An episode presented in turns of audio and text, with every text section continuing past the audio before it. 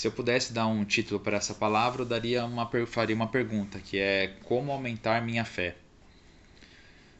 É, em nosso compromisso diário de leitura da palavra, eu tenho percebido, compreendido que toda a palavra ela é um grande exercício de fé. A gente vê desde o início lá em Gênesis, com a criação de todas as coisas, é, no próprio Gênesis mesmo a gente compreende o propósito eterno de Deus. Mais um pouco à frente a gente vê o povo a designação do povo escolhido, os mandamentos de Deus dado, dados ao povo, a promessa da vinda de Cristo, a descida do Espírito Santo, a, quando a gente fala sobre os últimos dias, a vida eterna, tantos outros assuntos, né? Tudo relacionado com a fé. Nos dias de hoje, nos dias que estamos passando, não é diferente. Nós precisamos dessa, dessa mesma fé para vencer o mundo. Assim como grandes é, exemplos da história, como Noé, Abraão, Isaac, Israel, Davi, tantos profetas e tantos outros que a gente poderia citar aqui. Eu queria ler um texto para vocês, para a gente começar essa, essa, essa nossa discussão, que está em 1 João 5, de 1 a 13. Todo aquele que crê que Jesus é o Cristo é nascido de Deus, e todo aquele que ama ao que o gerou também ama ao que dele é nascido. Nisto conhecemos que amamos os filhos de Deus, quando amamos a Deus e guardamos os seus mandamentos. Porque este é o amor de Deus, que guardemos os seus mandamentos e os, e os seus mandamentos não são pesados porque todo o que é nascido de Deus vence o mundo. E esta é a vitória que vence o mundo, a nossa fé. Com essa palavra, é, eu, eu, me faço um questionamento, né? Mas o que é fé para os cristãos? Que é fé dentro do cristianismo? Em Hebreus 11 tem uma definição que é, acho que é amplamente aceita, eu vou, eu vou ler ali o versículo 1. Ora, a fé é a certeza naquilo que esperamos e a prova das coisas que não vemos. E lá no versículo 6, ele comenta: Ora, sem fé é impossível agradar-lhe, porque é necessário que aquele que se aproxima de Deus creia que ele existe e que é galardeador dos que o buscam. Quando dizemos creio em Deus Pai, creio no seu Filho Jesus Cristo, creio no Espírito Santo, nós estamos de alguma maneira exercendo nossa fé. Porque crer ela é consequência da fé. Ninguém crê se não tem fé, certo? Mas apenas dizer que que a gente crê, isso é, ela, é, ela pode ser resultado de uma, de uma fé verdadeira. Se alguém dizer que crê em Deus, né, mas vive na expectativa ou questiona o fato de não estar tá vendo sinais acontecendo, evidências de, de milagres, será que isso é uma fé verdadeira? Será que quando alguém diz eu creio em Deus, a fonte dessa fé é de fato Deus, Deus verdadeiro? Porque existem, a gente, se a gente for parar para ver, né, existem tantos deuses que as pessoas falam que creem né, e que seguem, mas será que a fonte dessa fé é de fato o Deus verdadeiro? Portanto, qual deve ser a verdadeira fonte da nossa fé? Efésios 2, 8 traz assim para a gente o seguinte texto. Porque pela graça sois salvos, por meio da fé. E isto não vem de vós, é dom de Deus. Portanto, pessoal, a, a fé, a verdadeira fé, a fé salvadora, ela é resultado da ação do Espírito Santo. A gente sabe que cabe ao homem a vontade e a responsabilidade de crer. Né? Esse é o nosso, assim como a gente teve o exercício diário de exercer essa fé. Mas a fé salvadora ela é resultado da ação do Espírito Santo em nós. Contudo, é, a gente tendo conhecimento dessa fé genuína, a gente precisa, antes de a gente falar como é que a gente consegue aumentar a nossa fé, como é que a gente pode fazer para aumentar a nossa fé, a gente precisa compreender se essa fé ela pode ser medida, né?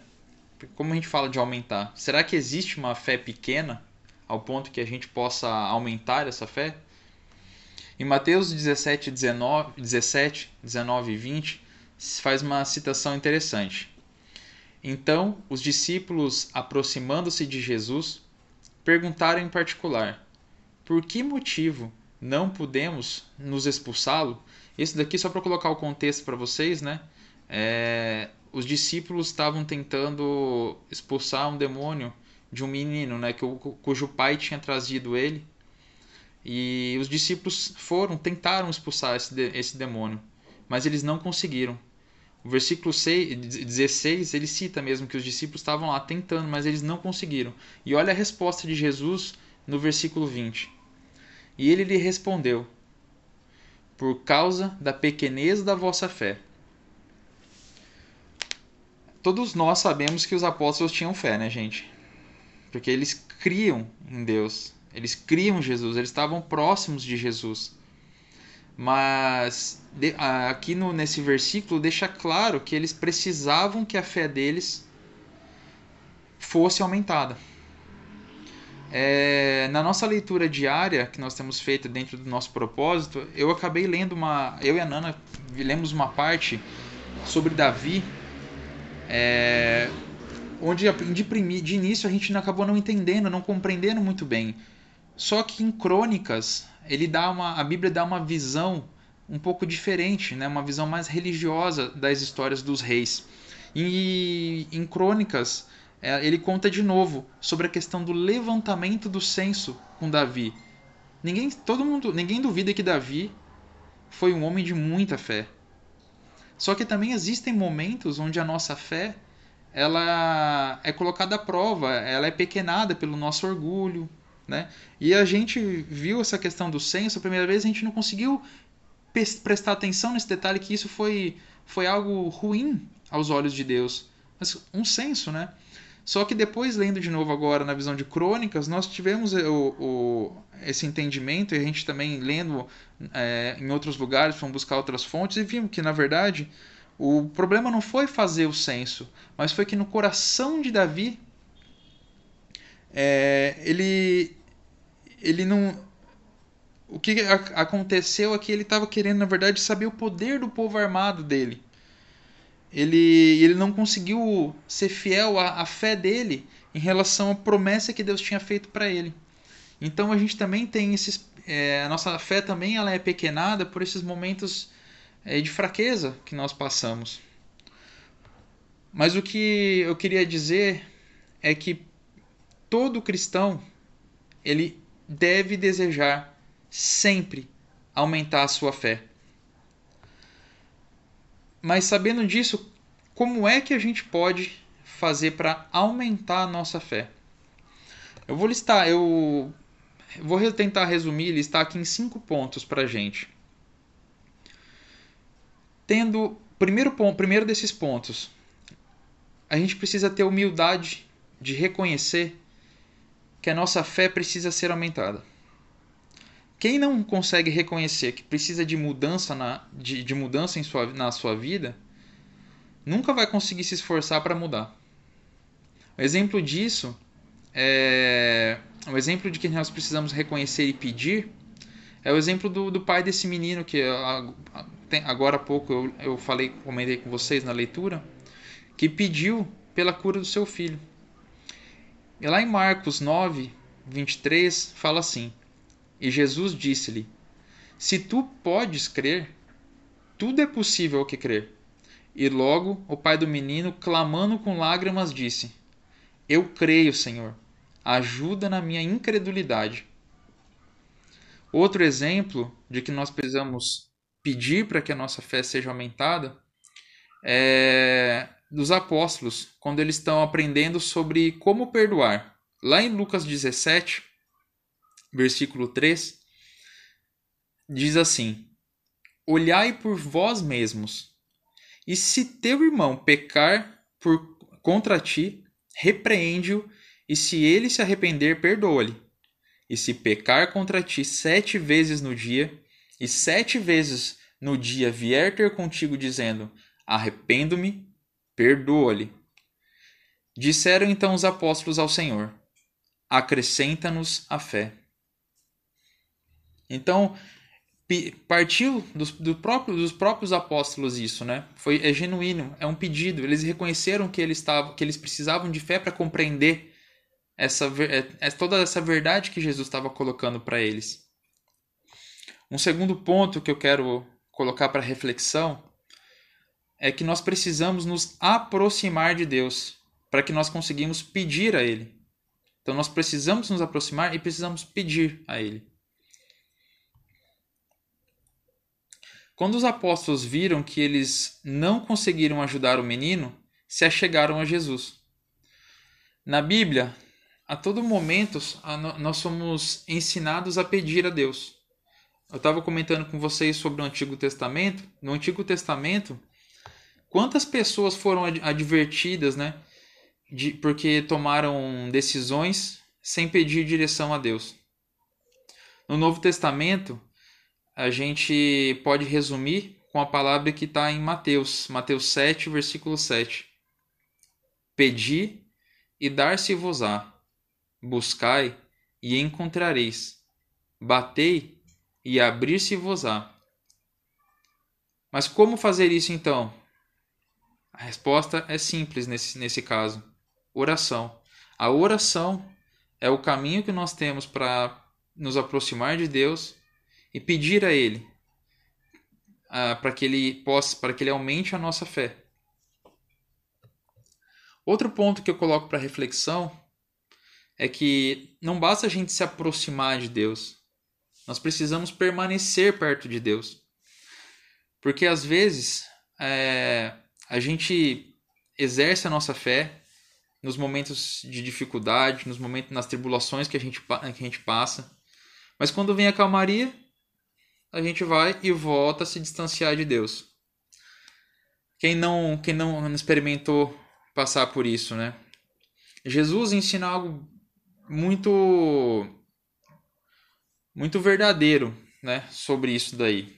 Em João 15, versículo 5, Jesus disse assim: Eu sou a videira, vocês são os ramos. Se alguém permanecer em mim e eu nele, esse dá muito fruto, pois sem mim vocês não podem fazer coisa alguma. Jesus está falando com isso e nos encorajando a nos, que a gente se achegue a Ele e que a gente permaneça nele. Porque se a gente não tiver em Deus, nosso coração vai estar em outros lugares. E e se a gente não tiver e a gente mesmo que a gente esteja é se a gente não estiver em Deus, né, a gente vai estar em outros lugares. E quais são esses outros lugares? Nosso coração vai poder estar tá no, no mundo. Esse coração, nosso coração vai poder estar tá nas obras de Satanás. E talvez nosso coração vai estar tá por nossa própria conta e risco. Em nós mesmos, né? E aí o Jamê comenta muito isso que se nosso coração, se a gente estiver com nós mesmos, né? Nós já estamos em má companhia. No quarto ponto que eu gostaria de colocar, que é pela leitura da palavra. No Salmo 119, versículo 105, ele coloca para gente assim: A tua palavra é lâmpada que ilumina os meus passos e luz que clareia o meu caminho. É claro que a gente, a gente consegue ver claramente que o que o propósito, né,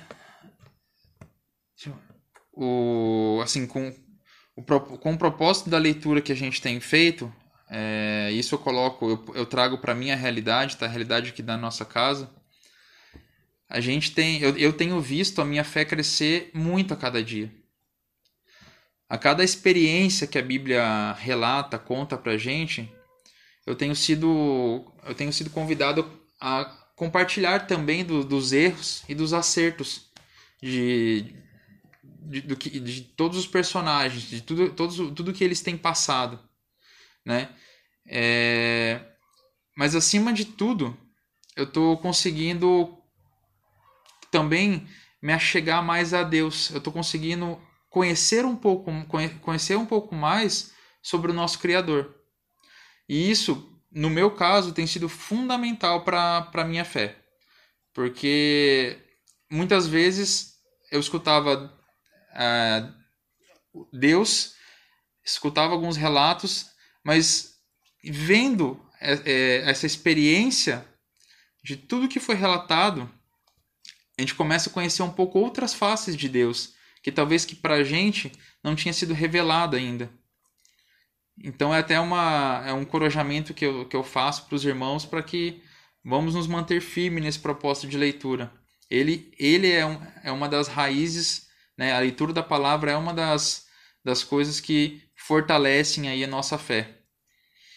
Em Romanos 10, 17, diz assim: Consequentemente, a fé vem por ouvir a mensagem, e a mensagem é ouvida mediante a palavra de Cristo. Acho que isso resume bem, né, gente, a importância da, da leitura da palavra para sustentar a nossa fé também. E um quinto e último ponto que eu queria colocar a respeito de a gente, de a gente tentar aumentar a nossa fé, ela se sustenta no exercício da fé. Uma fé, uma fé genuína ela necessariamente tem, tem que estar acompanhada de uma vida de acordo com a verdade na, daquilo que a gente crê. Porque aquele que, que crê verdadeiramente, a pessoa tem que procurar ser cada vez mais semelhante a Cristo. Porque é nisso que ele crê. E isso inclui continuar a obra que Cristo começou. Inclui a obedecer os mandamentos que foram deixados por ele para nós. E esse é um exercício. Essa é uma obra que nós precisamos continuar, que nós precisamos realizar. Em Tiago 2,17 diz assim: Assim também a fé, se não tiver as obras, é morta em si mesmo. Muito se diz que a fé ela é comparada como um músculo do nosso corpo. Se a gente não usa, ela atrofia e perde a força. Mas quanto mais a gente exercita, maior e mais forte ela, ela vai ser. Em, em Tiago 1, versículo 2, é escrito assim: meus amados irmãos, considerai motivo de júbilo o fato de passardes por diversas provações, porquanto sabeis que a prova da fé produz ainda mais perseverança, e a perseverança deve ter plena ação, a fim de que sejais aperfeiçoados e completos, sem que vos falte virtude alguma. É, então, assim, nosso exercício da fé ele, ele vai de diversas maneiras, né? E, e até mesmo inclui as provações que nós passamos. E mesmo com essas provações, né? Aqui em Tiago diz que ela vai produzir mais e mais perseverança para a gente. E, e hoje nós estamos passando por um grande momento de tribulação. Mas se a gente for analisar e ver no passado, Quantos outros momentos e quantas outras tribulações já foram enfrentadas por nós, por nossos passados, e quantas outras tribulações ainda estão por vir. A gente não sabe. Eu não tenho resposta para isso. Ninguém tem. Mas em Romanos 5, 3, 4, faz uma indagação interessante. E não somente isso, mas também nos gloriamos nas tribulações, sabendo que a tribulação produz a paciência, e a paciência, a experiência, e a experiência, a perseverança, a, a esperança, desculpe.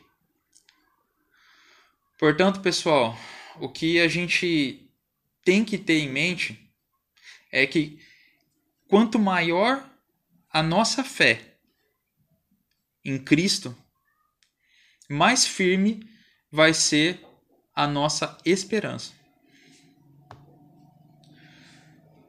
Porque a nossa esperança, ela ela não assim, a nossa esperança ela não pode estar nos nossos inimigos, né? E na palavra do, do, do Jamé, ele usou bem essa a questão do, dos inimigos. Ele comentou que nossos, nós temos três inimigos, que é, um deles é Satanás, o outro inimigo é o mundo e outro inimigo somos nós mesmos. Nossa esperança não pode estar em nenhum desses nossos inimigos. Não pode estar em Satanás e nas suas obras. Nossa, nossa esperança não pode estar no mundo e nos sistemas do mundo. A nossa, a nossa esperança ela não pode estar em nós mesmos. E, e se ela não pode estar em, em nós mesmos, ela também não pode estar em qualquer outro homem como nós. Mesmo que seja uma, cele, uma celebridade, mesmo que seja governantes, mesmo que sejam líderes religiosos. A gente tem que ter na nossa cabeça que a nossa esperança ela tem que ser apenas em Cristo. A nossa esperança ela tem que estar centrada em Cristo, pois é nele que a gente tem a esperança da vida eterna. É isso, pessoal. Deus, Deus é conosco. E eu vou aproveitar aqui e deixar um, uma tarefinha para casa. É, aqueles que puderem, eu peço que, que leiam 1 João capítulo 5, do 1 ao 12. Eu peço para que leiam antes de dormir e durmam com essa palavra de esperança.